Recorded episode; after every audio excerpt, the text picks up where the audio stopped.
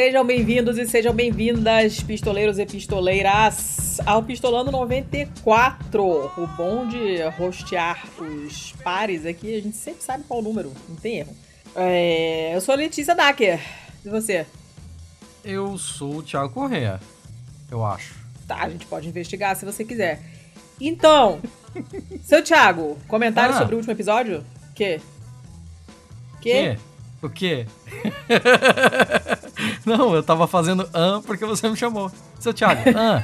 Meu Deus do céu. Falando em Thiago, Ah, a gente tá último muito episódio? louco. Caraca, tá hoje, foda. hoje vai ser complicado.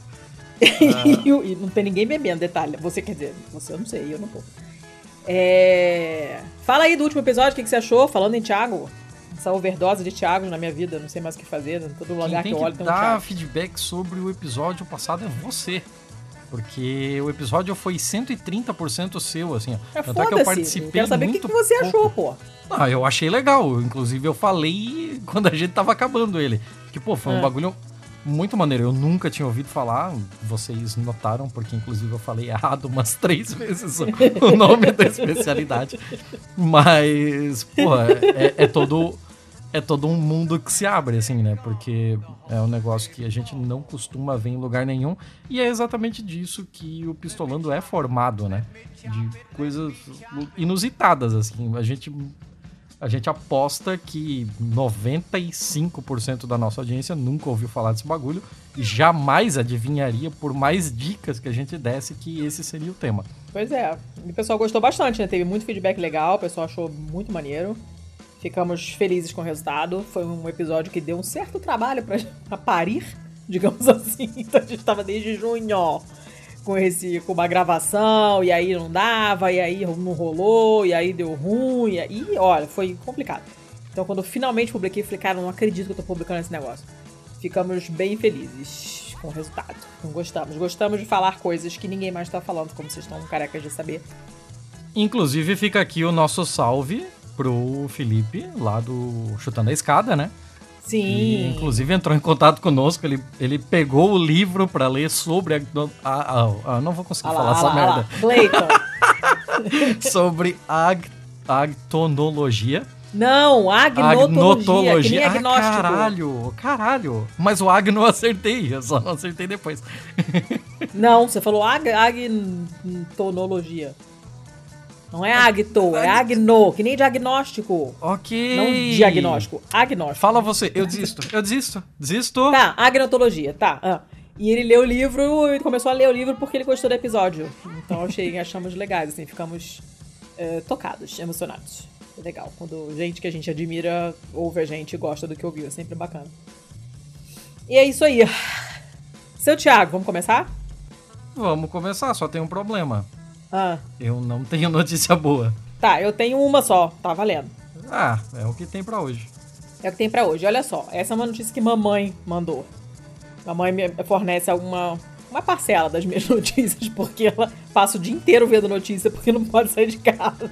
Tá viciadaça, mais do que já era, passa o dia inteiro flodando o grupo da família por notícia. Às vezes, de cinco anos atrás, ela não viu a data. Essa aqui eu fui conferir e falei, nossa, outra. Ah, mas enfim, é de dia do dia 18 do 11, uma notícia do UOL. Olha só. Vestígios de palácio luxuoso de Calígula são encontrados em Roma. Calígula, aquele mesmo, maluco. Sim. Tá, pera, vestígio do palácio? É, Mas e olha só. Hum. Os caras tinham um monte de palácio, né? Palácio disso, Tá. palácio daquilo. Quando, quando. Eu me lembro que quando eu comecei. Eu não- não- nunca tinha ido pra Itália. Quando eu comecei a conversar com o Guido, que era o meu amigo. Que depois eu descobri que é super reaça, então não, faço com- não falo com ele já tem alguns anos. Mas foi ele que eu conheci num. Ai, num RPG. Num mush, na verdade, né? Naquele RPG só de texto, né? Baseado em Senhor dos Anéis e não sei o quê. Eu fazia um, um fuso horário todo maluco pra conseguir conversar com os americanos. E um dia eu topei com ele. Eu não pegava o turno dos europeus, que a diferença de fuso era muito grande. Normalmente eu conversava com os americanos. Mas por acaso, um dia, conversei com esse cara que era de Roma e ficamos amigos. E foi ele que me convenceu a estudar italiano, inclusive. Né? Então a culpa, na verdade, é toda dele. E, e a gente- eu ficava conversando com ele e falava, cara, como é que é, assim, morar numa cidade como Roma, né? Que tipo, como é que é morar em Jerusalém? Não é a mesma coisa que como é que é morar em Passa Quatro, né? Tem um, um peso diferente. Ele falou, cara, é um cu.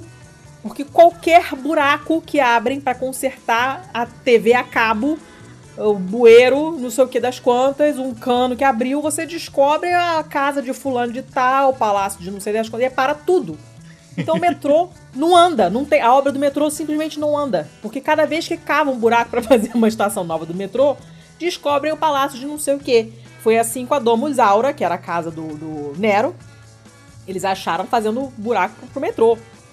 Né? Você tá lá com o tatuzão lá, tá lá, lá, lá, lá, lá, e você acha um mosaico de ouro, sabe? Tipo, é bizarro o negócio, né? Então é, não é simples a vida de uma cidade dessa, né? E nesse caso, eles encontraram no subterrâneo de um prédio, é, um prédio comercial, um prédio de escritórios. E esse prédio fica em uma das sete colinas de Roma, né? A cidade foi erguida nessas sete colinas, que são famosas. Não, não, não tem mais quase colina nenhuma, né? Mas os bairros ainda têm os nomes das colinas, mesmo os bairros que não têm mais colinas. E eles acharam restos, depois de três anos de escavações, os arqueólogos acharam é, esses restos de um palácio luxuoso, com um monte de jardim e não sei o quê, que foi habitado pelo Calígula quando ele era imperador.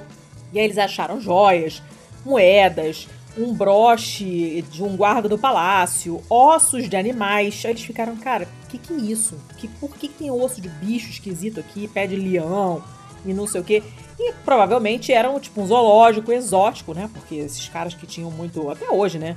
Esse pessoal que tem muito dinheiro não sabe o que fazer, começa a comprar panda, tigre, essas merda, né? Ah, tipo Pavão. os hipopótamos do, do Pablo Escobar lá, né? Isso, exatamente. Né? O cara não sabe mais o que fazer com dinheiro. O cara espirra sai dinheiro o suficiente para comprar apartamento. Aí o cara vai começa a comprar bicho esquisito. Tem, uma, é uma, tem um, um, um, histórico importante desse tipo de coisa, né? Então, um monte de bicho que não era típico, né, de Roma, né? Tipo, leão não, não dá em Roma.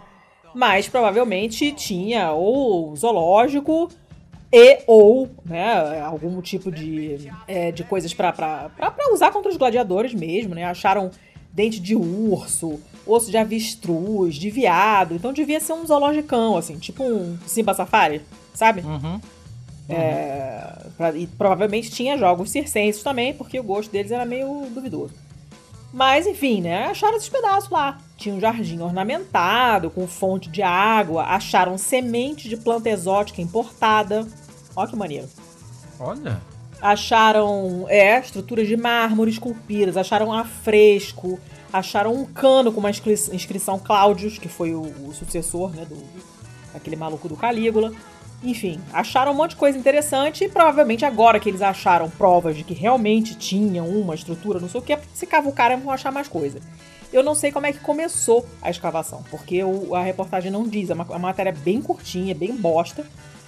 Uh, e eu fiquei com preguiça, honestamente, de procurar mais. Então eu não sei como é que começou. Porque tem grandes achados arqueológicos, assim, que o cara, tipo, tava, ah, eu tava arando a minha horta para plantar batata e achei uma biga etrusca, sabe? Existem casos assim, sabe? E esse aqui eu não sei o que, que aconteceu. Mas fica embaixo de um prédio comercial. Não sei se, se já fica num, num sítio arqueológico e eles estavam procurando mais coisa ali ou se foram, foi uma coisa tipo essa do metrô, foram fazer um concerto, estourou um cano, vamos cavar um buraco. Cavaram um buraco, ups, achamos o Palácio do Calígula. Não, não sei qual foi. Mas enfim, ah, foi isso, a reportagem é essa. E é muito maneiro, porque toda hora acha uma parada dessa, né? Você acha que não, não tá mais já fácil descobriram como é que era. Evacuar não. a população dessa porra e deixar só como sítio arqueológico. Cara, é muito estranho porque você, quando você passa no, no centro histórico ali, que tem um trânsito desgraçado, e é muito estranho, porque claramente para quem mora ou quem passa ali sempre, não tem essa, esse impacto tão grande, né? Mas a primeira vez que eu fui, você, você fica. O teu queixo cai assim, mesmo, sabe? Você fica, cara, como assim? Cara, what? Um mercado de anos, sei lá, de 3 mil anos atrás tem um carro passando e tem um ponto de ônibus embaixo de uma coluna de sei lá quantos mil anos. Dá, um, dá uma tela azul, assim, sabe? É muito uhum. estranho. Uhum. E dependendo do horário que você passa e de onde você passa, você vê o pessoal estudando, o pessoal das faculdades de arqueologia. Eles vão lá fazer trabalho de campo. Porque até hoje tem coisa. É muito, muito bizarro. E você passando de ônibus, é muito esquisito. É uma cidade absolutamente fantástica. Roma é tudo na vida. Eu amo aquela cidade. Puta merda, como é uma cidade foda. Aí agora eu não sei o que, que vão fazer lá, se vão é, abrir algum tipo de pequena amostra, alguma coisa assim, prova provavelmente vão, pelo menos assim que descorongar, que for possível visitar museus novamente, né? E, e sei lá, agora já fiquei curiosa, já quero ver. É muito maneiro. Imagina. É uma notícia boa. Sempre que acham coisas assim, eu acho legal. Achado arqueológico é maneiro. Sim, sim. Inclusive, é, eu, eu vou só falar por alto aqui, né? Mas inclusive casa bastante com uma das notícias que eu acabei é, descartando que seria um dos feios, hum. que era sobre uma cidade na Sibéria. Que a Sibéria é um eterno inverno, né? E não fosse. Ainda que não fosse um eterno inverno, está no inverno siberiano, né? então tem uma região lá em que o pessoal tava pegando areia para despejar em uma estrada para que o, os carros não escorregassem no gelo, né? Hum. E nessa de revirar areia para para colocar na estrada, é, descobriram vários fragmentos de osso na areia, inclusive é, metade de um crânio. Oi. E aí todo mundo ficou caralho, assim, e já vem toda aquela história de ai, máfia russa, isso, aquilo, né? Mas é, ainda está em estudos preliminares, né, para conseguir determinar tal. Não vai se determinar a causa de morte de nada, né, porque é tudo fragmento, já está tudo triturado, mas pelo menos dá para ter mais ou menos uma ideia de qual a idade desse, de, desses ossos. Hum. Ele fica perto de uma cidade chamada Timofei Alimov. E o nome da cidade vem de um combatente russo, né? Hum. Da guerra civil russa entre os pró-czaristas e os bolcheviques. Então imagina-se que aquele lugar de onde estava sendo é, retirada a areia ou foi meio que um cemitério de batalha, assim mesmo, né? Hum. Ou então foi algum campo de batalha em que os corpos acabaram ficando por ali mesmo. Mas acredita-se mais em cemitério de batalha, uma vez que é, os mais antigos da região falam que havia um antigo cemitério ali por perto. E também porque não foi encontrado nada como armas, distintivos, alguma coisa de metal que pudesse caracterizar que o cara só caiu em batalha ali mesmo e ficou por ali. Mas me lembra um pouco assim, sabe? Você tá fazendo um negócio totalmente normal e cotidiano e você acaba esbarrando com um negócio é, de história foda, não tão antiga, óbvio, mas ainda assim, porra, uma história maneiro. importantíssima para a história do século, né? Muito maneiro. Tá, essa, essa era a minha boa. E eu achei ela bem legal. Eu vou ficar de olho, porque é maneiro. Quantos, quantos mouse você tem? Ah, você tem quanto? Um só também. Um só? Então Tô, acho que eu posso me hoje. permitir ter dois. Tá, então vai você primeiro. É, a notícia que eu tenho aqui parece coisa de filme, na real. Ela vem do Guardian hum. e ela vai te afetar diretamente, uma vez que cita a região da Úmbria. Ih, rapaz. E ó, o negócio. A polícia identifica um homem suspeito do roubo do sangue do Papa João Paulo II. E hum. esse sangue foi roubado de um frasco. Foi o frasco contendo sangue, né? Foi roubado de uma catedral na região da Úmbria. O relicário de ouro e cristal foi roubado de um altar dedicado ao falecido em Spoleto, que para mim até é então até então era só uma rede de comida. Caraca, é, é, linda a cidade, linda, linda. A gente leva todo mundo lá. Tem um, um aqueduto maravilhoso. Caraca, é, é muito foda. Cidade é lindíssima. Esse aqueduto ultimamente anda fechado porque tinha uma galera se jogando lá de cima, assim. É um point de suicídio. E aí meio que Caralho. fecharam, mas é muito bonita. Come-se muitíssimo bem. Muito melhor do que no, no Espoleto Restaurante, que é uma merda. Ah, eu gostava. O conceito de point de suicídio tá muito errado, mas eu vou seguir aqui. É que nem aquela floresta. não, não fui eu que cunhei o termo, certamente. Foi aquela floresta. A primeira vez que eu ouvi falar disso foi aquela, aquela floresta japonesa, que a galera vai para isso mesmo. Ah, continuando aqui, o frasco é uma das três relíquias que contém gotículas de sangue do Papa, não foi mais Gente, encontrado. Foda-se. Ah. A polícia acredita que pode ter acabado no mercado paralelo, possivelmente na mão de colecionadores, pois essas relíquias são de grande valor. Ele morreu em 2005, né? Ele passou 27 anos como, como Papa. Eu não sei dizer se ele foi o Papa mais há mais tempo no cargo, mas possivelmente foi um dos mais, né? Até porque a expectativa de vida aumentou pra caralho desde que passou a ter papas, né? É. O, o, sangue foi retirado dele pouco antes da morte e usado como relíquia para veneração durante sua beatificação em 2011. E essas relíquias tendem a ser partes do corpo de santos e tal, né? É, o, ele, o frasco estava temporariamente alojado numa catedral de Spoleto, antes de uma transferência que estava sendo planejada para uma nova igreja na Úmbria. Com hum. o nome do próprio Papa. Seria ah, a igreja. precisa João de novas Paulo. igrejas na Itália. Se É- tem é uma porque- coisa que a Itália realmente precisa é de novas igrejas. Tem É, poucas. escassez. Escassez de igreja. Aham. Essa não é a primeira vez que uma das relíquias do, do- desse Papa em específico, né, é roubada. Em 2014, um meses antes da sua ca- canonização, uma estrutura de metal contendo um pedaço de pano manchado de sangue do manto que ele usava quando foi baleado em 81 foi roubada de uma igreja em Abruzzo. O roubo desencadeou uma busca envolvendo cães farejadores. O pano acabou sendo encontrado no meio do lixo na garagem de um dos ladrões que jogou fora sem perceber o valor. Suspeita-se, e isso não está aqui nessa matéria do Guardian, porque o Guardian não trabalha com esse tipo de rumor, né? Mas eu tinha visto em um outro link rumores de que o roubo dessa relíquia poderia ter relação com a máfia italiana. Então, assim, cara, nada é mais italiano do que essa notícia. Tem papa, tem igreja e tem a máfia. Mas, gente. E aí?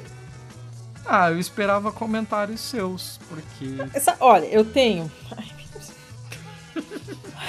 Ah, Você sabe a minha opinião sobre religiões em geral, né? E relíquia, então, Sei. tipo, quantos prepúcios teve Jesus? Porque tem prepúcio de Jesus espalhado em tudo quanto é lugar do mundo, né? Aparente, se for depender do número de prepúcios de Jesus, ele era multipirocas. Tipo, tentáculos. Porque, né? Só de lasca da cruz de Cristo dá pra construir um andaime de um prédio inteiro que nem os chineses fazem com bambu, sabe? Não, é uma palhaçada, a gente sabe. E em, em Nápoles tem uma parada do sangue de San Gennaro, que é o santo padroeiro da cidade. E essa tem essa ampola com o suposto sangue de San Gennaro, que se liquefaz, porque teoricamente ele está sólido coagulado, e ele se liquefaz no dia de San Gennaro, porque é mágico, né? Afinal de contas, é sangue, né? É um, é um feito enorme, isso muda muito a vida das pessoas. O sangue se liquefazer no dia do santo. É claro que ali dentro provavelmente tem ketchup, porque é algum líquido não newtoniano que quando o cara agita na frente da televisão ele se liquefaz, né? Só que é óbvio também que eles não são bestas e nunca deixaram ninguém fazer perícia naquilo, porque senão a magia acaba e eles têm que parar de pedir dinheiro de otário. Então esse assunto me irrita profundamente, porque a gente sabe que é uma palhaçada. Agora, é, eu não sabia que tinha esse negócio no Espoleto, não tinha a menor ideia. Eu não me lembro da cara da Catedral de Espoleto. Inclusive, eu estarei googlando, senhora, peraí. Porque a cidade é muito bonita, muito mesmo. Catedral Espoleto.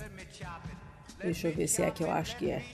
Ah, é uma. Tá, já sei, já sei. Me lembro dessa praça. A cidade é linda, muito, de verdade. É uma cidade realmente muito bonita, vale muito a pena conhecer. Não é muito badalada.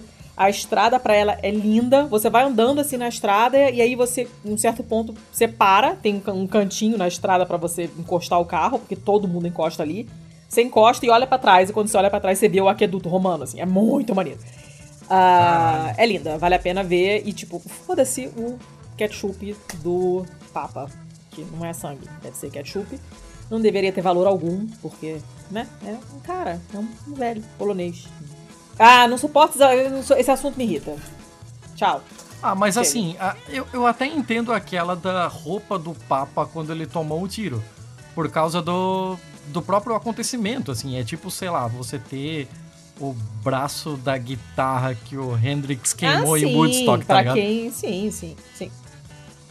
Mas sangue pode ser de qualquer um, né? Ah, sim, então, aí que tá, né? É. Tá porque ele não deixou descendente pra você fazer DNA, né? Não é mesmo? Então. Olha, na boa, foda-se esse papa, todos os outros, não tô nem aí, caguei.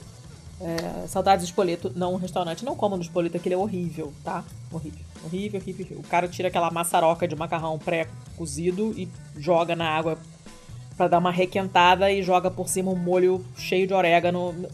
Só não comam. É muito Gosto ruim. pra caralho de espoleto. É, mas você não é padrão, Neandertalzinho da tia. Ah, vou eu pra meu mal, então. Tá? Vai, vai. É Já, já, já, já fez bullying comigo? Agora vai. Já. É, bullying gastronômico farei sempre. É uma notícia do público, do dia 17, agora de novembro. Eu estou totalmente atualizada. Tudo dessa semana. Olha que manchete bonita. Vírus de Chapare. Confirmada a transmissão entre humanos de um estranho vírus na Bolívia. Ê, vai 2020! Explica isso aí.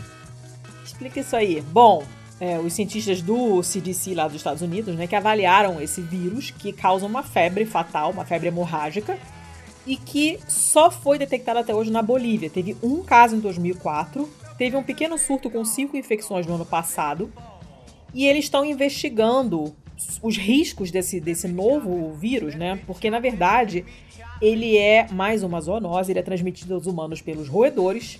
Já infectou esse pequeno grupo de pessoas e tal, né? As vítimas identificadas são muito poucas, mas é fatal. Os sintomas inicialmente podem ser confundidos com ebola ou com dengue, porque começa assim, né? Começa de bicho pra gente, e aí o vírus tem que dar uma espertada e ficar. dar uma mutadazinha pra poder pular pra outra pessoa, né? Uhum. Pode acontecer, inclusive acontece pra caralho, inclusive o coronga é, é isso aí, né? Mas ele. é, Como é que se dá essa transmissão? É via aérea também? Não? No- cara, a reportagem não fala. Ele fala do negócio do, do, do rato, que é o rato do arroz, que se chama. Que é um roedorzinho lá, um ratinho bem. é, daqueles que tem em silo, né? É, daqueles de silo. É, isso aí. E o negócio é que eles fizeram dois estudos, né, com os mesmos autores, mas dois estudos diferentes, que estão revelando cada vez mais coisas sobre esse vírus. Ele é de uma família é, de vírus chamadas arenavírus, sobre os quais eu não sei absolutamente nada, tá? Arenavírus? Arenavírus, é. Isso tem alguma raiz etimológica que a gente possa. Provavelmente, mas eu não sei. Tem que catar em algum lugar aí a etimologia, porque eu não sei. E os trabalhos é, descrevem os sintomas desse surto, né? Então, assim, febre, dor abdominal, vômito, sangramento de gengiva, dor atrás dos olhos. Pode ser uma dengue. Não tem tratamento específico, assim como a dengue. Os doentes foram tratados com fluido intravenoso, né? O endovenoso, intravenoso dá no mesmo. E cuidados para tentar atenuar os sintomas é um tratamento paliativo, é para a pessoa sentir menos dor e menos desconforto. Só que é uma doença muito grave. Não é uma dengue, não. Já fizeram todos os testes. Não é dengue, não era nenhuma outra doença conhecida. É, isso quando apareceu na Bolívia, né? As autoridades de saúde lá acabaram recorrendo ao CDC, mandaram as amostras para lá e eles confirmaram que é um arenavírus e tal, né? Só que ah, agora estão nessa dessa de entender como é que é a transmissão, é pelos fluidos corporais, mas não, não dá mais detalhes do que isso. Não sei se tem que ter contato de mucosa com mucosa, se pode ser por via aérea também, a gente não, não, não sabe, eles falam dos fluidos, né? É, pelo que eu tô vendo aqui, eu até peguei no, no site da própria Fiocruz aqui de uma notícia de 2008, do longínquo Ah. 2008, mas que na época que havia um caso de um sul-africano morto no Rio de Janeiro e havia uma suspeita de que ele tivesse trazendo para cá alguma doença não existente aqui e tal e foi descartado qualquer coisa porque identificou-se um vírus da família arenavírus. Aí, segundo Serbino, não há motivo para alarde porque a transmissão não se dá pelo ar, ela ocorre por contato com secreções, urina, É. fezes, vômito e saliva de roedores. Aham. E arena, vírus, vem de areia mesmo. Ah, mas por quê? Arena é areia. Não, arena é areia, sabia, mas o que, que tem nele? Ele mora na areia? Ele tem forma de grão de areia? Não sei. Aí perguntou pra caralho. Ah, porra, é, é isso que me interessa. Quero Ah, saber o pensei que, que tem de areia a ver arena. com Pensei ele. que ia ter pequenos vírus gladiadores ah, pra deleite de Ai, cromossomos. garoto, não, tem nada a ver. Festa. Sai pra lá. Presta atenção na história. Olha só. Para. Pode ter transmissão sexual. Olha. Tá ficando cada vez mais maneiro, né? Esse vírus, essa, essa- esse grupo chamado arenavírus, né, são, são transmitidos por alimentos e água contaminados pela urina e fezes de ratos infectados. né, como você falou. A maioria das doenças que eles transmitem envolvem febres hemorrágicas, que geralmente são fatais, e é nesse grupo que tem, por exemplo, o vírus de Lassa, que mata gente pra caramba na África Ocidental, e o Machupo, que também já foi isolado, caracterizado nos anos 60 e também já teve surtos mortais na Bolívia. Eu não lembro qual foi o vírus que eu. O vírus aí. O livro que eu li falando desses negócios, cara. Eu li um livro não muito. É, é, há muito tempo atrás. Há muito tempo atrás é redundante, Letícia. Há muito tempo ou muito tempo atrás. Falando sobre, sobre esses vírus bizarros, assim, né? E tem uns que a gente não escuta falar normalmente, mas que são os vírus fodidos. Tem o Marburg, que é assim, pior que o ebola, sabe? A gente fica achando, a gente pensa no ebola, ah, se é todo mundo correndo, mas tem coisa pior, sabe? É um negócio complicado. Aí, o que, que eles fizeram? Recolheram amostras dos doentes, dos ratos, sequenciaram genoma, tudo lá no CDC, naquele nível máximo de biossegurança, que o cara só aguenta ficar lá, sei lá, uma hora no laboratório antes de ficar desesperado com aquela roupa horrorosa. Aquela merda toda, né? E o que eles não entendem é que esse mini surto que teve em 2019 foi muito depois do primeiro caso, que foi só em 2004. Então tem um tempo muito grande aí, tem um negócio esquisito. Estão investigando, estão tentando entender a origem exata do vírus, como é que é a transmissão certinha. Né? É, já se sabe que a origem do vírus está nos roedores, mas não se sabe se a pessoa é, se tem transmissão de pessoa para pessoa de outra maneira que não sejam as secreções, já praticamente confirmaram a transmissão sexual, que é péssimo. Enfim, é tudo uma merda. Tudo uma merda. Lembrando que teremos muitas outras pandemias no futuro não muito longínquo, porque quanto mais a gente invade o habitat dos bichos, mais a gente entra em contato com eles e, consequentemente, com os vírus deles, que dentro da gente sofrem mutações bacanas, se adaptam a gente e a gente toma. Sim, então, senhora. Inclusive falamos disso no nosso episódio Corona e Agro, né?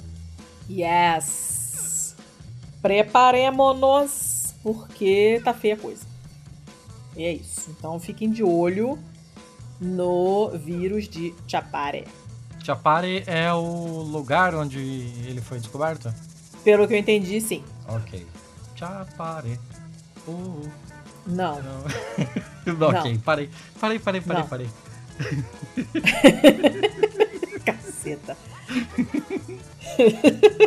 Letícia, você lembra? Você lembra que há muito tempo atrás, ah. talvez no longínquo mês de março, é, eu hum. trouxe uma notícia aqui falando que esperava-se que o número de suicídios no Japão diminuísse hum. por causa do coronavírus. Ah. Porque as pessoas passariam mais tempo em família e isso poderia reforçar laços afetivos com pessoas próximas e fazer as pessoas reavaliarem esse tipo de coisa.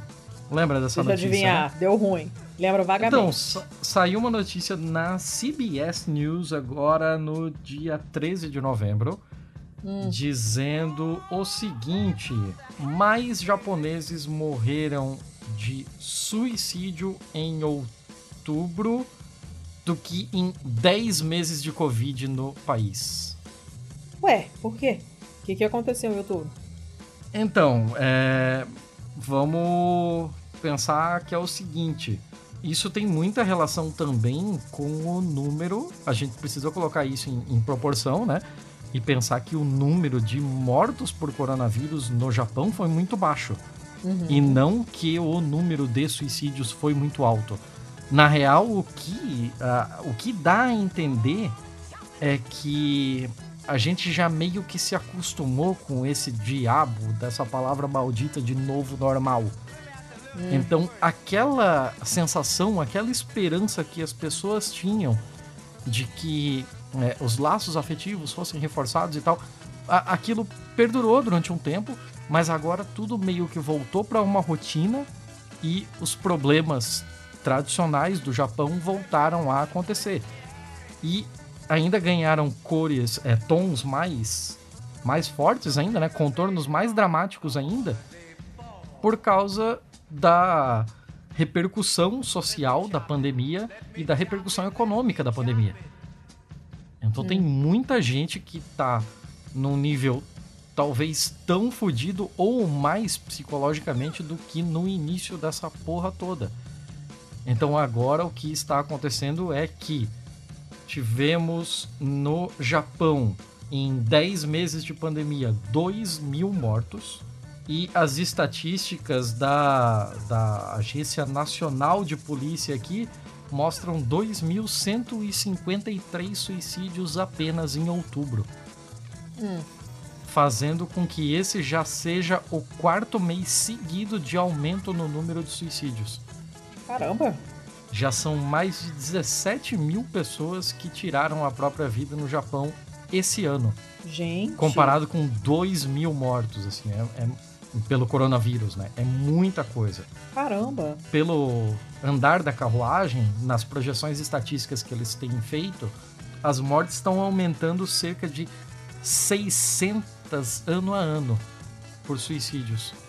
Caramba! Principalmente suicídios de mulheres é, cerca de um ter, que eram cerca de um terço do total e aumentaram para mais de 80%. Caraca! Gente, então, isso, é, isso é sinistro isso? É, é muito, muito sinistro. Ainda é muito cedo para dizer causas para esse tipo de coisa, mas o indicativo é muito bizarro. E é por isso que eu quis trazer essa notícia, assim, porque é muito alarmante.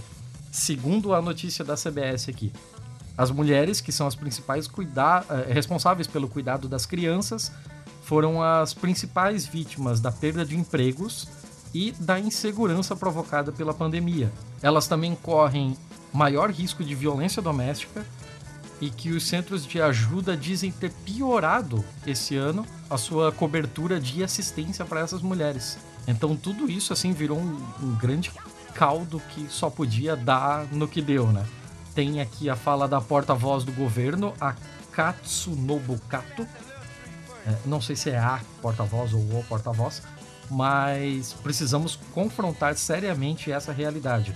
É, falou que nessa semana do dia 15 eles anunciariam esforços é, para aconselhar vítimas em potencial por meio de linhas diretas de suicídio é, e reforçar os cuidados que eles estavam tendo, assim, né? a epidemia de coronavírus também trouxe a reboque, e principalmente para todo aquele caldo cultural que já é meio que tradicional na sociedade japonesa, uma epidemia de saúde mental que hum. vai levar ainda muito tempo para ser recuperada, reposta e compreendida do melhor jeito, né? Então, assim, os indicativos ainda é tudo muito preliminar, né? Assim, o ideal seria a gente acabar de vez com essa maldita pandemia e poder estudar como ficarão os números posteriores a ela. Mas, assim, o indicativo já é bastante alarmante. É, essa coisa da, da, da carga cair sobre as mulheres, né, que são, na maior parte das vezes, as cuidadoras e tal, isso é uma coisa que está sendo observada em tudo quanto é lugar, né? No mundo inteiro. Uma mulher só se foge, é uma coisa impressionante. E esse aumento nos casos de violência doméstica também foi observado em um monte de lugar. Logo no começo, a França se manifestou, né? Uh, saiu nos jornais, foi bastante comentado, inclusive, esse tipo de notícia, que era uma coisa que não era, não era uma exclusividade nossa, né? Quando fica todo mundo em casa, enfurnado, sem nada para fazer, é, com aquela rotina chata de casa, com todos os problemas econômicos, e com a tensão e o estresse, não sei o que, é, dá merda e arrebenta sempre do lado mais fraco, que é a mulher. E crianças, né? Que também, também aumentou a, a frequência de, de agressão a crianças e tal. Enfim, tá sendo uma merda para todo mundo, mas como sempre, quem sofre mais são sempre mulheres e crianças, sobretudo mais pobres, né? Uhum. Que merda de notícia. Sim, essa é aquele mal com M maiúsculo mesmo. É. Caceta. Vamos pro próximo então? Do eu feio? não tenho mais maus. Você tem? Não, né? Não, acabou. Vamos pro feios então. Assim, a gente não teve bom. E a gente até que foi bem contido no mal. A gente tá o meu com, bom, lá... eu tive um bom. Ah, teve um bom, verdade, verdade. Pô. Porra, mal aí, mal aí. Mas, é. assim, a, a, gente foi bem contido, a gente tá com meia hora de episódio. Então, assim, eu acho que a gente pode enfiar o pé na jaca, né? No feio. Pode. Pode? show! Show! Vamos ó, então. Ó, mas devagar com a dor. Quantas você tem? Tem ah, 35. Todas. Você tem três. Eu tenho mais, eu vou começar então. Vou começar Vai. então. Vou começar com a mais, mais leve, mais bobinha delas, Tá. porque é, é apenas curioso, assim. Essa notícia vem do Euronews, ela já passou por um dos nossos grandes spin-offs dos grupos do Telegram de apoiadores do Psolando, que já passou pelo Playlistolando. E essa é a deixa para que você fale sobre. Você não precisa falar que é, que é a deixa, eu já sei. Ah, que ter- você já passou tantas vezes batida pelas minhas deixas que agora é porque eu você quero fica deixar explicando, explícito. fica igual explicar piada, não tem graça nenhuma, aí eu não quero mais. Fala aí, caralho. Só de sacanagem, vou colocar minha cadeira pra ranger aqui, ó. Ah, ah, ah, ah. É, então, se dizer você quer. aí parece. Quieto. Se você quer participar da Pistolândia, que é o nosso grupo fechado dos catárticos dos apoiadores, que tem 12.497,35 subgrupos, você pode ser nosso catártico. Se você achar que o nosso trabalho vale a pena e achar que o grupo vale a pena, e vale a pena. Aí você vai lá, onde? No catarse.me barra pistolando e dá um esterecoteco mensagem lá pra gente que a gente, de repente, consegue eh, viver um pouquinho melhor, digamos assim. É, e a gente não tem um grupo né? tão grande assim de apoiadores, né? Pelo Não, andar não da é, carruagem até final do ano que vem, a gente deve ter um grupo pra cada apoiador. Tá interessante. Olha, tá interessante. Tem grupo de tudo. Grupo, subgrupo, não sei o quê. E o pessoal é muito gente boa. Os papos são sempre ótimos. Tem, chegou uma leva de gente maneira, assim, nas últimas, sei lá, duas semanas. Então o papo tá sempre interessante, sempre se renovando. A gente ri pra caceta. E tem o nosso spin-off, o nosso espinafre gastronômico, que é o Pastelando, que voltou ativa depois de um mês digerindo o último episódio. Finalmente acabou o jejum e voltamos. E teve mais um episódio agora que saiu essa semana, que eu Bons trocadilhos, hein? Digerindo. Também episódio. hoje, né? Ah! E aí, mas pra fazer parte disso, vão lá, dá uma ajudinha pra gente lá no, no, no Catarse. Pra quem tá fora do Brasil, tem a alternativa do patreon.com barra pistolando pra vocês ajudarem a gente em dólares. Lembrando que a gente tem despesas em doletas. Nós pagamos o nosso servidor em Camalas. São algumas Camalas por mês. Então, se vocês puderem ajudar a gente em Camalas, a gente também agradece. Agradecemos também a quem não, não pode contribuir financeiramente, mas ajuda a gente pra cacetar, divulgando os episódios, apresentando pras pessoas, colocando pra tocar pro amiguinho, instalando agregador no celular de mamãe, essas coisas todas que a gente sabe que são, é, enfim, importantes pra caramba, fazem uma diferença enorme pra, pra gente aumentar a nossa audiência. Então é muito bacana quando a gente vê alguém marcando a gente, ou indicando ou no Twitter, ou falando, pô, sei lá, botei pra ouvir no carro e aí meu amigo gostou e assinou também. Sabe, a gente fica feliz pra caramba. Então ajudem, não só a gente, mas ajudem os podcasts que vocês ouvem e que vocês acham que fazem uma diferença na vida de vocês. Ajudem a divulgar. Pra, pro produtor de conteúdo faz uma diferença enorme. Tá, me ajuda a não esquecer ninguém. Tem a Pistolândia, que é a nave mãe. Ah, Aí tem a, tem a pastelaria, que é o do Pastelando. sim. Aí tem o Playstolando, que inclusive hoje teve uma jogatina de Among Us, que inclusive Dona Carolina Dacker participou. Isso aí. Aí tem o Playlistolando, que é para as playlists de música. Inclusive, nesta madrugada tivemos uma sessão especial 1983, que foi sensacional. Hum. Tem o Pilotando, para falar de Fórmula 1. E a temporada tá quase acabando, a gente vai ter que meter fillers e fillers. Isso. É. e depois tem o Pistolendo, que é a de literatura.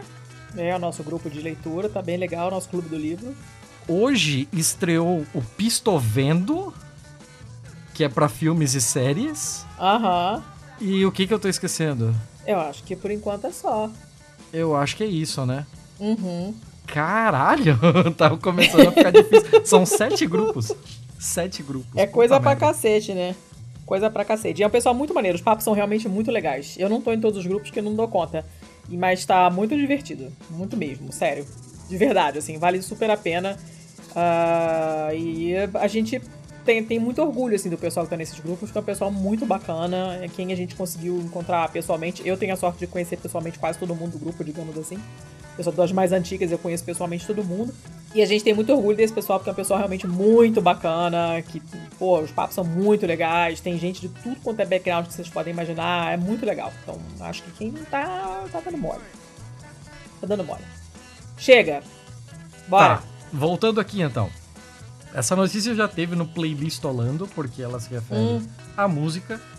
E essa notícia diz o seguinte: o tribunal alemão declarou, agora oficialmente, que techno é música. É isso. Ué, ué, Até então, techno não era música. E é Era engraçado, é engraçado Clayton. porque você pensar em Berlim, né? Berlim é uma das capitais do- da música eletrônica mundial, assim, né? Talvez eh, Berlim esteja assim no mesmo patamar de, sei lá, Ibiza. Imagino Hum. que sejam as duas, assim, eh, cada um no seu, no seu próprio tópico, né? Teve um tempo que a música eletrônica flertava muito com o industrial, né? E aí a Berlim tava, tava bombando. E vamos lá, o que acontece é que como isso foi parar no tribunal? É porque tem uma cacetada de clubes, né, de, de música eletrônica. Eu não sei se eu não sei como chamar isso. Clube clube não parece a palavra apropriada. Se eu falo boate, eu me sinto velho. eu posso falar boate porque eu sou hashtag velha. Boate. Ah, sei lá, balada, balada não. Não, é, não, não, não. Balada, balada é música lenta, pelo amor de Deus. Ok, mas então tem boates, boites, que por, por toda a Alemanha, né, e principalmente ali no, no caso da região de Berlim e de Munique, que entraram com uma solicitação para que elas sejam consideradas é, casas de show musical. Porque as casas de música, como teatros ou é, lugares que são específicos para shows, com o palco, com a organização é, mais tradicional de um show, receberam uma série de benefícios para encarar a pandemia. E esses clubes todos ficaram de fora disso. E para poder resguardar o seu direito a receber os, os benefícios tanto de abatimento, de impostos ou de algum tipo de subsídio para que essas empresas não fechem, é, tiveram que entrar tiveram que entrar na corte, numa corte financeira da Alemanha, que aparentemente não trabalha com Windows 95. E se você não entendeu essa referência, volte várias casas. Mas, mas Não tem Assim, disquete. a, a notícia é simplesmente essa, mas é muito, muito bizarro, assim, né? que Pensar coisa que maluca, gente. teve que subir tantos níveis do judiciário para você reconhecer um estilo de música enquanto música. Mas na minha cabeça, no meu coração, sempre, sempre foi estilo de música. Tipo, se ninguém tivesse avisado que não era, eu acho que não ia fazer muita diferença, porque para as pessoas eu acredito que fosse música, entende? Ah, sim, era, era informalmente sempre foi considerado, né? Mas É. assim, é, tinha algum tipo de classificação específica, sei lá, no equivalente ao alvará deles, a qualquer coisa desse tipo, né? Que coisa. que precisava estar configurado como uma casa de música mesmo, né? Que engraçado. Olha, mudou em nada a minha vida, mas eu achei interessante. Ah, a minha também não, mas é, é interessante, assim. É, é bem interessante. Tem um imposto aqui que é o VAT, que os clubes estavam pagando 19%. E agora, como eles foram considerados é, lugares que tem música, agora eles vão pagar 7%. É o IVA, esse VAT? Ah, não me faz pergunta. Porque em inglês, é, inglês é, ele é VAT. Deve ser, então. É, na Itália também varia, varia de, de produto para produto, de serviço para serviço. Interessante! Gosto de saber essas coisas que não saberia de outra forma. Gostei de saber. Legal. Bom, eu vou pro meu primeiro, meu primeiro feio. Meu primeiro Você feio. tem notícia de bichinho? Não. Não, mas tem de planta. E criança. Tá, eu vou, eu vou preencher a cota de bichinho, então. Tá, porque eu tenho duas plantinhas e uma de criança.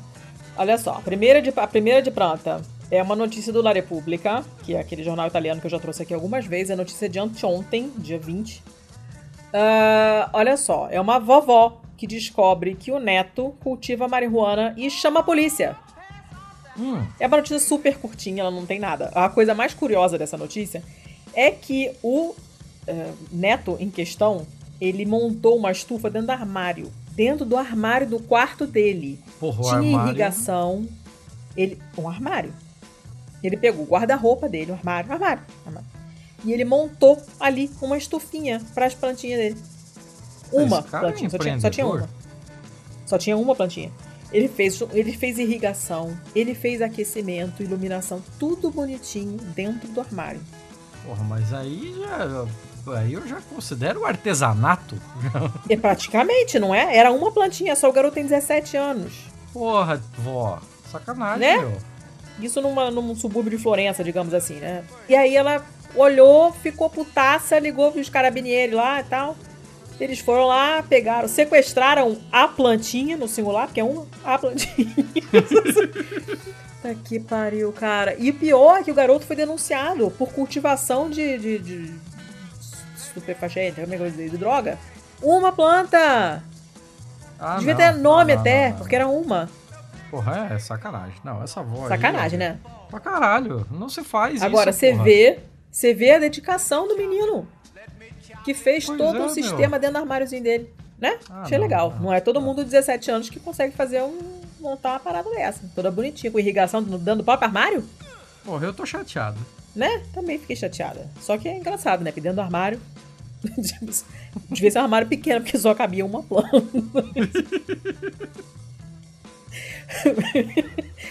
Mas enfim, era isso. Era bem bobinha. Notícia idiotinha. Mas eu achei engraçado. Vai lá. Vamos voltar para tretas legais, judiciais com relação a nomenclaturas. Opa, de novo? Já tivemos aí o parlamento, o parlamento, o tribunal alemão falando de música techno, né? Ah. E agora uma notícia de 23 de outubro de 2020 na NPR, hum. falando sobre o Parlamento Europeu que se reuniu para decidir que hambúrgueres vegetarianos podem Hum. ser chamados de hambúrgueres. Falta de problema, né? É, é uma coisa impressionante. É, mas, mas olha só, essa, essa é Não, eu questão... entendo, tá? Eu tô sacaneando, eu entendo. Eu entendo. Não, essa é uma questão interessante, assim, eles tiveram que decidir se o, o parlamento acabou decidindo pelo voto sim, né? Em uma votação contra uma medida que proibia as alternativas de carne à base de vegetais de serem referidas pelos nomes da contraparte feita de proteína animal. Então, tipo, uh, existia um lobby do agro para que você não pudesse Ah. falar que era um hambúrguer de soja. Você teria Ah. que falar que, sei lá, é uma. Sei lá que tipo de alternativa você poderia usar. Assim. Você não pode falar que é um bife de soja. Você teria de falar que é uma Um negocinho alternativa. É, uma alternativa de proteína vegetal. Coisinho de soja pra fingir que é bife, tá escrito na embalagem, assim. Hum. É, um coisa de soja. mas, mas, de fato, eles perderam e agora qualquer produto equivalente a um de proteína animal, sendo vegetal, mesmo assim ele pode ser chamado por aquele nome. Então, é, tem até um, um trecho aqui que falava né, que os consumidores não ficam confusos com um bife de soja ou salsicha à base de grão de bico, desde que seja claramente rotulado como um produto vegetariano ou vegano. É, Aham. uma, é uma questão de senso comum, né? Você pegar alguma Claro. coisa aproximada que a pessoa já vai saber do que se trata e, e a partir dela referenciar essa nova realidade, né? Aí os termos como é, hambúrguer ou bife para alimentos vegetais ajudam os consumidores nessa, nessa questão e tem uma tem uma uma aspas aqui bem legal de um cara chamado Jean-Pierre Fleury Fleury que é abre aspas Simplesmente pedimos que o trabalho de milhões de agricultores europeus e plantadores do setor pecuário seja reconhecido e respeitado. Eu não tenho medo de dizer que esse é um caso óbvio de sequestro cultural. Ai, meu Deus do céu! Tô falando que é falta de problema. O cara tá chamando um bife de soja de sequestro cultural. Esse cara tá falando. muito louco, meu. Tô falando. Se tivesse, assim, uma camisola de seda pra lavar a mão, não tava aí discutindo o sexo dos anjos, entendeu? Porque, tipo, eu entendo que é necessário, mas não me parece um momento, assim. Eu não sei você, mas acho que tem coisas mais interessantes acontecendo. Mas, enfim, né? Tem toda uma discussão que nem é tão técnica assim, mas tem uma discussão entre, entre veganos mesmo, né? Sobre você chamar de, de, de, de bife de alguma coisa, hambúrguer de alguma coisa, ou você é, renominar, renomear para se apropriar daquilo, né? Porque é um outro produto, na verdade. Então, o ideal seria, tal, para algumas vertentes, já escutei esse tipo de discussão algumas vezes, o ideal seria chamar de outra coisa. Mas eu não, não sei o que dizer. Por exemplo, o famoso pão de beijo, que é o pão de queijo vegano, eu acho o nome mais cafona do universo. e pode ser delicioso, mas se você me disser que ele é pão de beijo, eu não vou comer só de birra. Porque eu tenho nome de escrotofobia, sim. Eu não vou comer pão de beijo, sinceramente. Fala aí, ah, pão de queijo vegano. Tá, beleza. Não tem problema nenhum, eu como. A pão de beijo eu me recuso. É muito cafona, não aguento não. Então, outra coisa que entrou nessa mesma votação aqui com relação a nomenclaturas é aquele tipo de nomenclatura que estava sendo utilizada para disfarçar coisas potencialmente não saudáveis. Então, hum. por exemplo, é, alternativa à manteiga. Ou não sei ah. o que, estilo iogurte. Porque é só Sim. uma cacetada cheia de um monte de produto químico que Tudo imita merda, leite para fazer iogurte, mas que não é iogurte porque não é de leite, é só uma grande fórmula química. Entendi. Essa, essas nomenclaturas são bem interessantes, na real. É, é válido, é válido, é válido. Tô sacaneando, mas é, é válido. Interessante. Ai, tá. Posso ir eu, então? Vá. Ah, vamos continuar com as plantas. É uma notícia do Guardian. Olha só que interessante. Você conhece a história das mariposas de Manchester? Não. Você não estudou isso na escola, não? Em biologia? Porque isso foi uma sei. coisa que. Eu não prestava atenção em biologia. Eu ficava sempre Ai. em exame em biologia. Neandertal. Essa, essa história eu me lembro, eu me lembro nitidamente da aula da professora contando isso na sala de aula. Assim, foi uma parada que me marcou pra caramba, assim. Tá, conta essa o... porra. É, o negócio é o seguinte: você tinha umas mariposinhas ali em torno de Manchester que eram claras porque elas ficavam é, camufladinhas, assim, digamos, no tronco das árvores que tinham aqueles líquens, né? Que são meio cinzentos e tal, mais puxado pro claro. Então essas mariposas, elas eram meio marmorizadas, ah, mais pro claro. só por causa do smog lá. Para se mimetizar, para de dar spoiler, para se mimetizar é. na árvore, porque a árvore era toda coberta de líquens brancos e tal, e ela ficava lá escondidinha para os predadores não paparem elas. Show. Só que aí começou uma coisa chamada Revolução Industrial. E aí, com o smog e com a poluição, as árvores que eram claras começaram a ficar pretas de fuligem. E aí, a mariposa branca no fundo preto, ela é comida. E quem não era comida eram as mariposas que, por alguma mutação, nasciam escuras. Lembrando que não tem nenhuma intenção nisso, não existe design inteligente, isso é uma idiotice. Simplesmente, algumas nasciam escuras, assim como algumas pessoas têm cabelo enrolado e outras têm cabelo liso e outras tão, são louras e outras têm cabelo castanho. Algumas mariposas nasciam escuras. E enquanto que antes da Revolução Industrial as mariposas escuras eram comidas e, portanto, as brancas, que eram as que duravam mais, eram as que se reproduziam mais, e mariposa branca com mariposo branco dá filhinhos mariposinhos brancos. Quando começou a poluição, quem era comido eram as mariposas brancas. E quem se deu bem eram os fudidos de antes. Os humilhados foram exaltados. E as, as mariposas escuras passaram a se dar bem.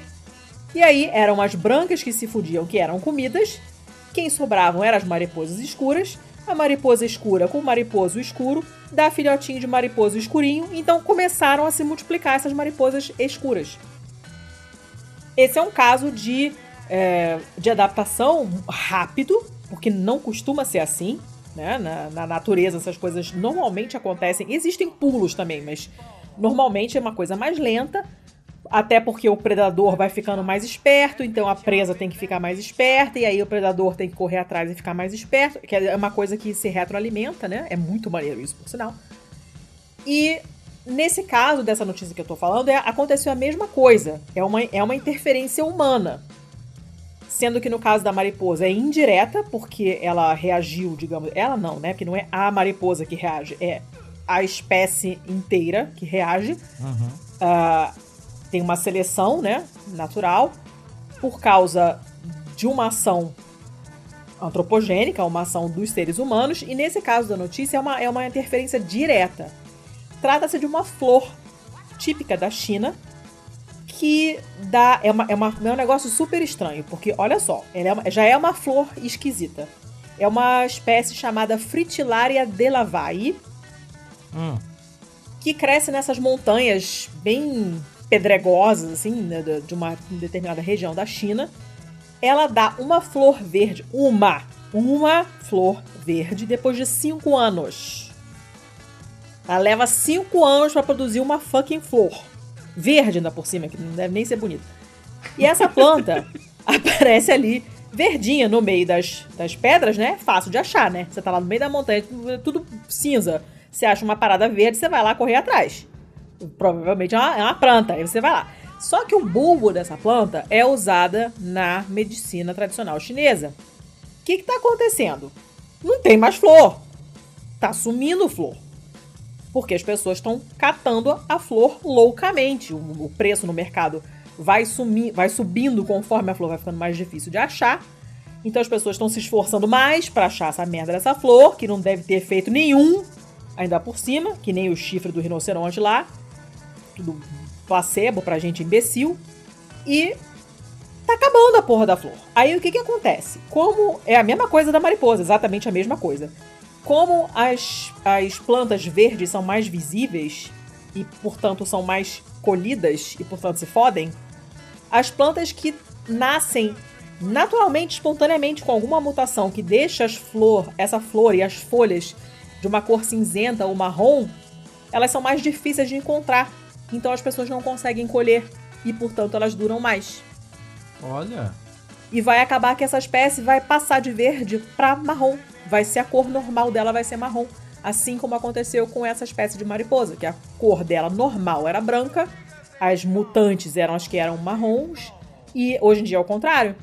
É uma espécie marrom e as mutações são para deixá-las brancas. E é a mesma coisa com a flor. O normal dela era ser verde, não vai ser mais. Agora o normal dela vai ser marrom. E quando você achar uma verde, é, vai ser alguma mutação esquisita. Eles acharam que. É, eles começaram a ver que tinha muita flor com essa cor esquisita e falaram: Poxa, deve ser algum bicho que tá comendo. Então rolou essa pressão genética, né? Por causa da seleção, e vão ficar só as que são marrons. Só que não tinha bicho nenhum comendo. Aí que foram ver que ela era usada na medicina tradicional chinesa, pipipipopopó, e falaram: hum, tem um dedo de gente aí nessa história e tal. Fizeram um experimento é, usando o computador, né? Tipo, botando foto da planta, a verde e a marrom, numa paisagem de pedra e tal, e as pessoas realmente tiveram mais dificuldade de encontrar a marrom, porque ela, né, tá camufladinha ali, uhum. e chegaram à conclusão que é isso mesmo. Que é a culpa nossa. Olha que legal. A gente fode tudo, né? Impressionante, cara. Que pira. Que pira. Né? Pois é. E é provável que tenha acontecido isso com muitas outras plantas também. Aqui tem pouca ah, pesquisa sobre isso, né? Eles falam, no final, eles fecham, inclusive, falando que surpreendentemente tem pouca pesquisa feita com isso. Deveria ser feita mais pesquisa com relação a isso, porque é bem provável que coisas desse tipo aconteçam com várias outras espécies de planta. Fiquei com pena da florzinha, cara. Cinco anos para dar uma porra de uma flor, aí vai o cara lá pra moer o negócio pra curar, sei lá. Ah, cara, não sei. Eu, eu tenho. Foda, né? Eu tenho uns problemas com essas coisas aí. É tipo, é tipo panda. Assim, tipo, cara. A espécie leva cinco anos pra dar uma porra de uma flor. Cara, deixa ele, cara. Deixa o panda. Ele faz lá charuto de bambu dele, come. Ah, ele não tá enchendo o saco de ninguém. Deixa ele em paz, cara. Ele, é, ele é burraço. Ele é, só ele se reproduz muito pouco, ele come uma coisa em específico, ele vive num lugar muito específico. Ele é uma espécie assim que eu não, não consigo ter tanta Vamos pena. fazer bullying contra quem merece? Tipo mosquito. Ah, tá. Ah, porra, mas aí aí você tá. Né? Aí você tá caminhando pro, pro senso comum, né? Ninguém vai defender mosquito. Olha, Não, não, Não vamos, vamos, vamos, vamos passar Não pra frente duvide. aqui. É, de, de planta pra planta, ah, é, vou falar aqui sobre plantas dos pés. ai meu Deus do céu, não, não, não, não, não, você Eu- não eu- fez esse trocadilho. Eu- sim, eu fiz. Eu vou Ai, ressuscitar aqui, eu vou usar a, a minha necromancia em um artigo do Guardian de 9 de janeiro de 2019, porque ele voltou aí para as minhas redes de relacionamento quando aconteceu a, a eleição americana, né? E aí ressuscitaram esse caso aqui que foi muito bizarro. O pessoal republicano, conservador, eles. é, não que eles precisem disso, né? Mas eles sempre tentam achar algum tipo de subterfúgio para criticar o outro lado. Ainda que esse subterfúgio seja falso ou incoerente. O que aconteceu em 2019, no comecinho de 2019, foi que pegaram uma foto de. é, Cara, como é que eu vou explicar isso? Essa é uma foto de uma banheira em que a água tá completamente rosa. Hum, Você vê que no canto é, direito da foto tem uma vela rosa acesa. Tem no canto esquerdo os shampoos e sais de banho e essas coisas assim. E tem dois pés de pés femininos de unha pintada e segurando uma caneta vape. hum. E o, o registro da, da água ali, né? A, a torneira da onde sai a água que enche a banheira, ela tá meio embaçada por causa da água quente. Então não dá pra ver o rosto, da, o reflexo do rosto da pessoa que tirou a foto. Mas isso apareceu nos, nos, nos sites dos amiguinhos republicanos aí como sendo um nude da Alexandra Ocasio-Cortez. Uh, E aí, uou, como assim, né? Porque deve ser um escândalo que ela fome vape e tome banho. Mas, mas assim, já, já virou toda uma, uma discussão, né? Porque, sei lá, devem ter falado alguma coisa no tipo dela ser promíscua ou não se dar o respeito. Aquele tipo de argumento escroto que a gente tá cansado de ver num, num lugar tão idiota quanto o Brasil. Mas esse daqui teve um desfecho, um desfecho no mínimo inusitado. Porque descobriram que a foto era fake. E aí você me pergunta, como diabos se descobre que não é a Alexandra Ocasio-Cortez na foto, se na foto não dá pra ver ninguém? Só dá pra ver ah, pés e uma, uma mão segurando uma caneta vape. Então, os responsáveis pela descoberta, pelo debunked, foi um pequeno, um pequeno é modo de dizer, mas um humilde fórum que tem coisa de 700 mil visitas por semana. Caceta. E o nome dele é Wikifeet. Não. Ele é a mais extensa galeria de fotos de pés femininos de Não. toda a internet.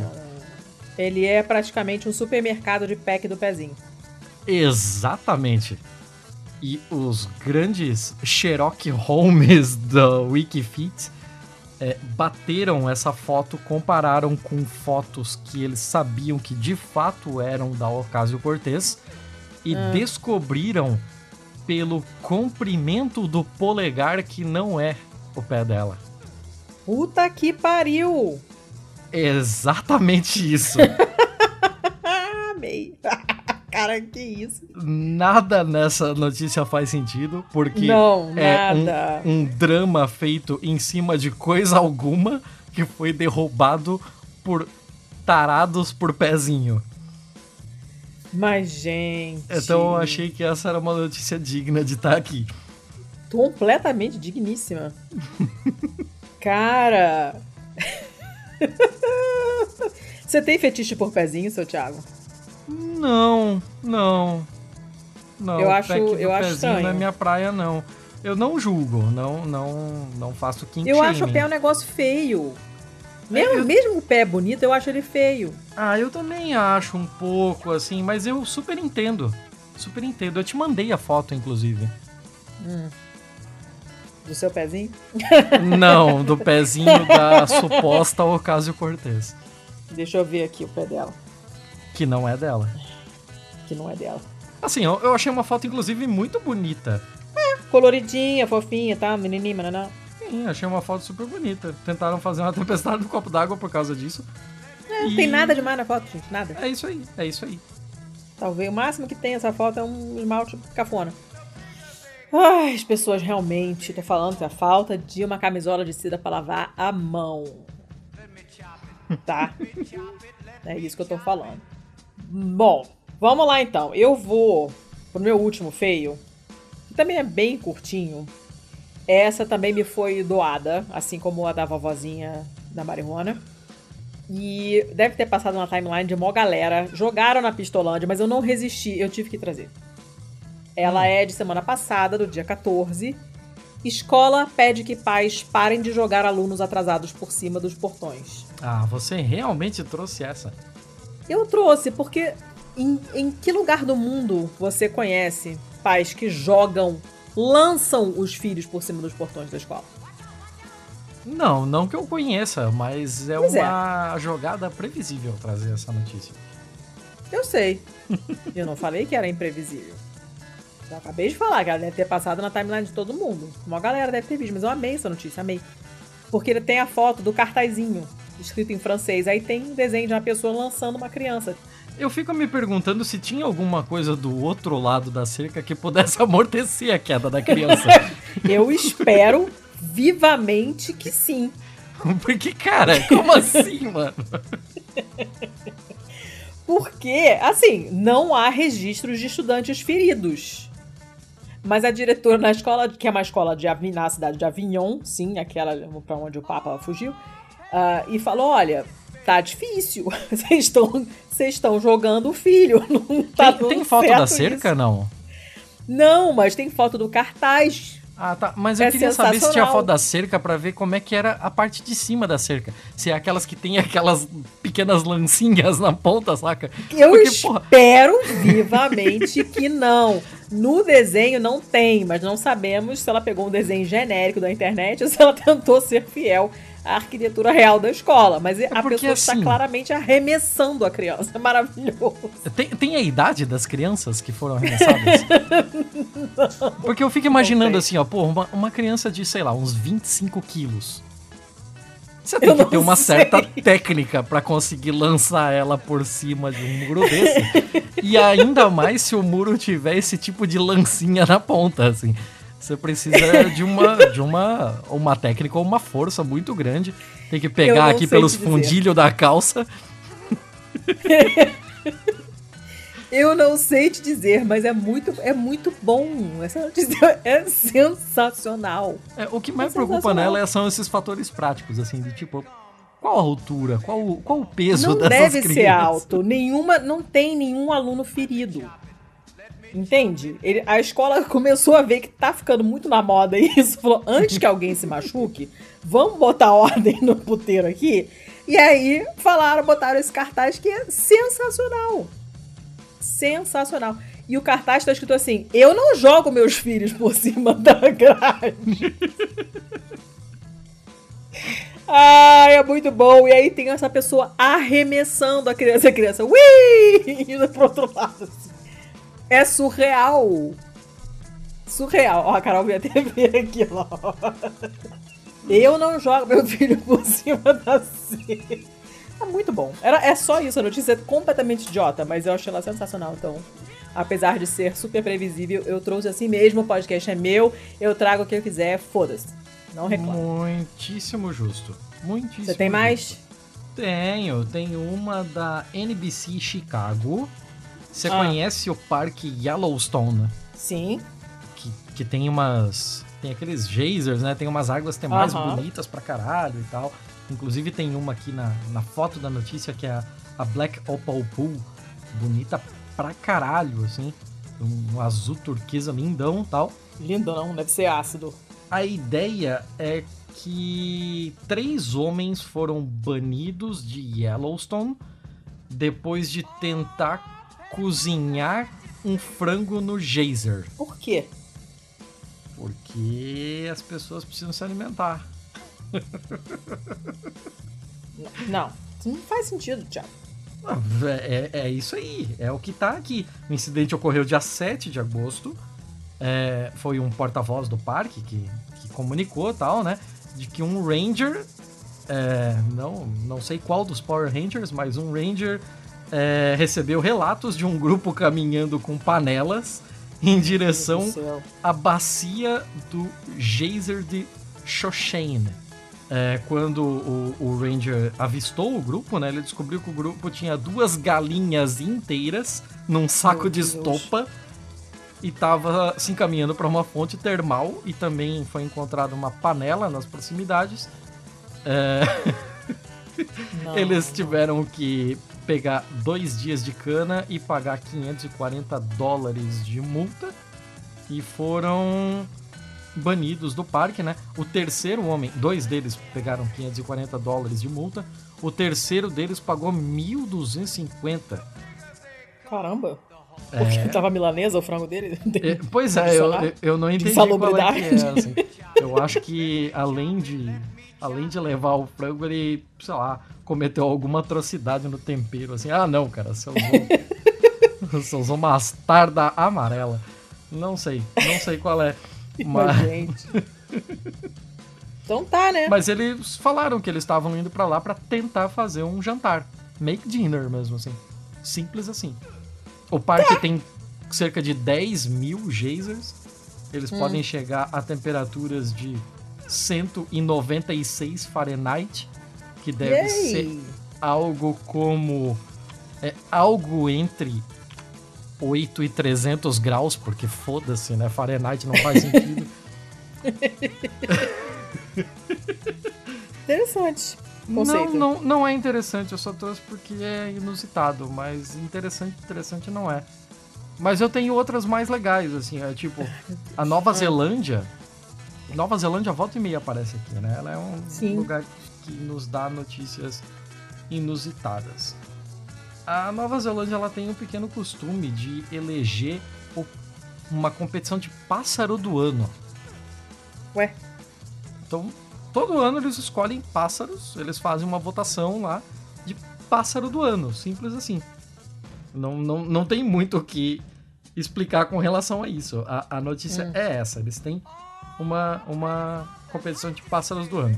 Uma eleição disputada na Nova Zelândia meio que tradicional. Qual foi o problema esse ano? Cerca de 1.500 votos fraudulentos foram lançados pro Kiwi Malhado. O Kiwi Gente. Malhado ganhou essa competição com votos fraudulentos, olha só. a Georgia já acabou de contar? A Georgia, sim, sim. Eu acho que foi ontem, se eu não me engano. Então, Meu Deus. os votos empurraram brevemente o Kiwi Pucu Pucu pro topo da classificação de pássaros preferidos. Mas depois é, esses votos fraudulentos foram removidos, né? Identificou-se a fraude e eles foram retirados, causando assim o impeachment prematuro do nosso amigo Kiwi. Mas, gente. Abro aspas aqui, é uma sorte termos avistado esse pequeno kiwi tentando conseguir 1.500 votos extras sob o Safado. manto da escuridão. Safado! É golpe. Todos os nossos pássaros merecem uma chance de lutar. Especialmente esse pequeno Manu, nosso menor kiwi que é tão ameaçado de predadores. Mas uma coisa é você lutar pelo prêmio de pássaro do ano da Nova Zelândia, outra coisa é você roubar. Gente. O o que aconteceu foi que identificada a fraude, né? Gravíssimo. Hum. Não foi a primeira vez que nós tivemos um escândalo Oh. nas votações de pássaros na Nova Escândalo. Zelândia. Tô arrasada. Em Nossa. 2018, uma pessoa votou no shag. Eu não sei o que é shag. Talvez seja um pássaro. Deve ser um lá. pássaro descabelado. É. Teve alguém que votou mais de 3 mil vezes nesse shag. E em 2017, contas de e-mail falsas foram criadas para reforçar o apoio à garça do rosto branco. Ó, E em 2015, duas garotas adolescentes é, tentaram fraudar os re- resultados em favor do cocaco. Então, vários nomes de pássaros aqui para você pesquisar e fazer a capa desse episódio depois. gravíssimo. Tudo muito grave. Isso ameaça as instituições. Depois desse ataque à democracia feito por um kiwi, Um ataque à família tradicional neozelandesa. tivemos uma, uma eleição aqui, é, que agora sem fraudes. Quem ganhou. Tem urna a- eletrônica? Não, não, é tudo internet aqui. Tudo internet. Então não pode garantir que não teve fraude. Ah, dizem que tá tudo certo aqui. Mas a ideia é que quem ganhou dessa vez a eleição, matéria do Guardian de 16 de novembro, foi o Cacapo, o papagaio mais gordo do mundo. Ai, meu Deus, coitado do bicho. Não é a primeira vez que ele ganha, ele ganhou também em 2008, Tô falando, ó, é golpe. É golpe. Após esforços de, de conservação, a população desse papagaio aumentou de 50 durante a década de 90 para 213 agora. Então, assim, Nossa, por mais que a gente tá Uma brincando. explosão. É, por mais que a gente tá brincando aqui com a eleição do- dos pássaros e tal, né? Eles sempre colocam espécies ameaçadas de extinção e, e, de certa forma, traz algum tipo de visibilidade para as pessoas procurarem conhecer essas espécies e, e dar um reforço na palavra da preservação, né? É, é Então- muito maneiro, só, só é engraçado ser levado tão a sério, né? Pois é, é muito maluco isso. Você ter votos fraudados para um kiwi gente. ganhar e depois acabar com a, com a eleição do papagaio mais gordo do mundo, eu acho que, acho que vale a pena. Muito bom, gostei. Vou procurar o, pá- o pássaro mais esquisito pra colocar na capa. É, mas tem que ser neozelandês. Claro, senão, não, senão é golpe. é fraude, não pode. Eu, eu teria mais notícias, mas eu acho que agora a gente já tá com um tempo legal. Então eu Já. até vou descartar aqui as outras. Eu tinha uma aqui Muito sobre. obrigada, a editora agradece. É, eu tinha uma aqui sobre um estudo é, da Thiago, Texas, pra descartar. Descarta. Texas A&M University. Eu só vou falar a conclusão do estudo. Ah, É, aquelas aqueles pop-ups que aparecem no na abertura de um site de Hum. bebida alcoólica perguntando se a pessoa tem mais de 18 anos. Estudos indicam que ele não funciona. Poxa, é mesmo? Olha só. Arruinou a vida do pessoal. Nossa, que surpresa. Então, acho que acho que dá pra parar por aí, né? Dá, já deu. Chega. Senão, um pau no cu da editora. Diz uma coisa. Ah, Vamos, vamos indicar podcast antifascista? claro. Quer começar? Eu começo. Claro. Ah. Senão você rouba minhas indicações. Eu vou indicar o episódio do Medicina em Debate, Opa. que tem a nossa convidada querida, a Gabriela Lota, falando sobre a pandemia de profissionais de saúde. Não é só ela, tem uma outra convidada também. É com Michele Fernandes e a Gabriela Lota, que foi a nossa convidada do episódio de burocracia, que a gente adora. E ahn, é muito bom o episódio. Eu ouvi antes de todo mundo porque foi eu que editei. Mas é, é muito interessante mesmo. Foi o Ari, o Aristóteles mesmo, que, que mediou, e elas falam de estudos sobre as dificuldades dos profissionais de saúde durante a pandemia, quem tem equipamento, quem não tem, quem tem apoio psicológico, quem não tem. É muito interessante, muito mais do que vocês estão imaginando. É um episódio importante pra gente ouvir, mesmo de verdade. O papo delas ficou muito bom. Elas mandam bem pra caralho, todas as duas, falam super bem. Vocês vão gostar. Uh, e foi a gente que editou, né? Pelo Estopim. Então a gente tem orgulho de estar trabalhando com esse pessoal bacana, assim. É bem legal editar é, podcast de gente que você admira, assim. É, é bem legal. Não, esse episódio foi bom pra porra. Bom pra porra foi mesmo, assim.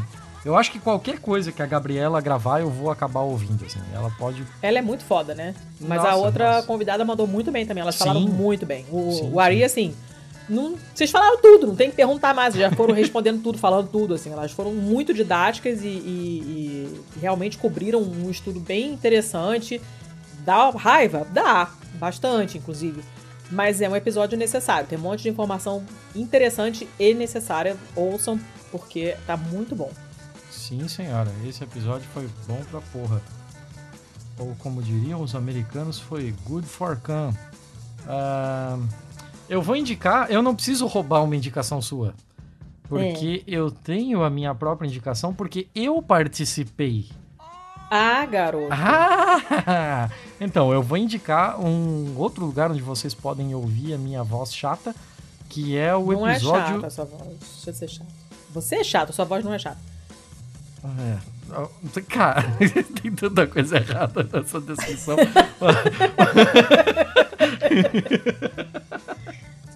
Ah. Tá. Porra, eu até me perdi no que eu tava falando, mas eu vou indicar o episódio do Deu Ruim, que eu participei, que foi lançado na semana passada. É o episódio número 25, em que a gente ficou lá pistolando sobre a porra que é o Spotify. Inclusive, fica aqui mais uma vez o nosso pedido encarecido de cogite a possibilidade de nos ouvir fora do Spotify. Spotify é uma empresa arrombadíssima, e se você não sabe do que eu tô falando, mas por que o Spotify é tão ruim, então vai lá, ouve o Deu Ruim número 25, a gente explica diferentes ângulos, vários prismas de o quão ruim é esta empresa desgraçada. Ó, esse, esse episódio ficou muito bom de verdade. Todo mundo da Pistolândia que eu ouvi, o pessoal falou: Caraca, ficou muito bom, não vou até assinar o feed, nanana. Ficou muito bom. O seu Thiago manda muito bem nesse assunto, vocês sabem. Ficou putaço, com razão, ficou ótimo. É um complemento excelente pro episódio do lado Black que a gente já indicou sobre isso também. Eles fizeram um episódio inteiro também sobre isso que ficou excelente. Que acabou o episódio, eu queria dar um beijo na boca de todo mundo, porque ficou ótimo. E esse episódio também ficou muito bom, super recomendo que vocês ouçam. Ficou bom de verdade, o papo ficou interessantíssimo. Eu já cansei de ouvir discussão sobre isso, tava de saco cheio, mesmo assim ouvi um monte de coisa que eu não sabia. E vale super a pena, ou vão. Ficou bom, ficou bom mesmo. Shows. Mais alguma Shows. coisa, dona Letícia? Contatinhos. Twitter, arroba pistolandopod. No hum. Instagram, arroba pistolandopod no e-mail. Vocês podem mandar e-mail, a gente sempre adora e-mails. Que é o contato. que é o contato arroba pistolando.com. Você vai me deixar falar ou vai ficar choramingando em Eu cima da minha fala? Eu vou ficar choramingando. É... site é o pistolando.com e você, se você tá chegando agora, assim, hoje as coisas estão meio caóticas, tá meio complicado, mas se você é um ouvinte novo, é, saiba que você pode nos ouvir em tudo quanto é canto. Estamos no maldito Spotify, estamos no tão maldito quanto Deezer, estamos nos agregadores, estamos na rua, na chuva, na fazenda, numa casinha de sapê e onde. Fale por mais... você. Eu não tô em casinha de sapê nenhuma, que eu odeio roça. Ah, eu tô no arranha-céu. Na casinha de sapê você não vai achar. Termina essa porra sozinha, então. Caralho. Ah! Acaba aí, fala as hashtags. Ah, faz aí agora. Ó, hashtag mulheres, mulheres podcasters. Quando vocês forem indicar esse episódio ou qualquer outro episódio de qualquer podcast que tenha mulheres fixas na equipe, para facilitar a vida de quem estiver procurando podcasts feitos por mulheres. E também a hashtag PodAntifa, porque tem toda uma podosfera antifascista que fala de assuntos variaderesésimos, todos são declaradamente antifascistas, então vocês vão gostar. E vocês sabem que não vai ter ninguém apoiado por banco, ninguém bancado pelo iFood. Então, enfim, vocês sabem que ali você vai no seguro e podem escolher de um monte de assunto diferente. Não vai ter ninguém dizendo que você tem que comemorar a vitória do Biden. É isso, exatamente, isso aí. Tá, eu, eu arrumei mais um inimigo agora, porque olha, aquele, aquele pessoal lá não vai dar não, não vai dar. É, Foda-se. é... Ah, chega, vamos, vamos. Né? Dá tempo de indicar mais um? Não, guarda pro próximo. Não, não dá pra guardar pro próximo. Vai sair na segunda-feira.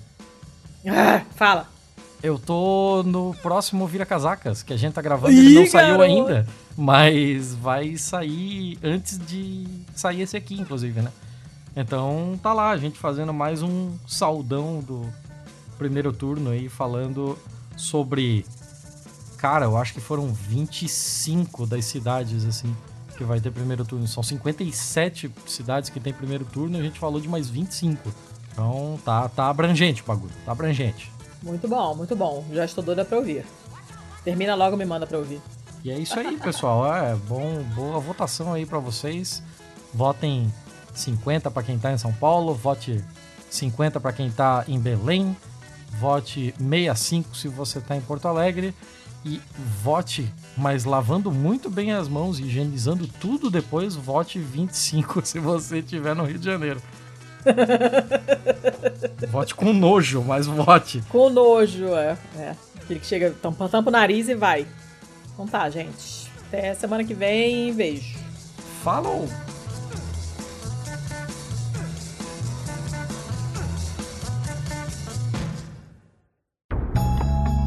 Este podcast foi editado por estopimpodcasts.com.br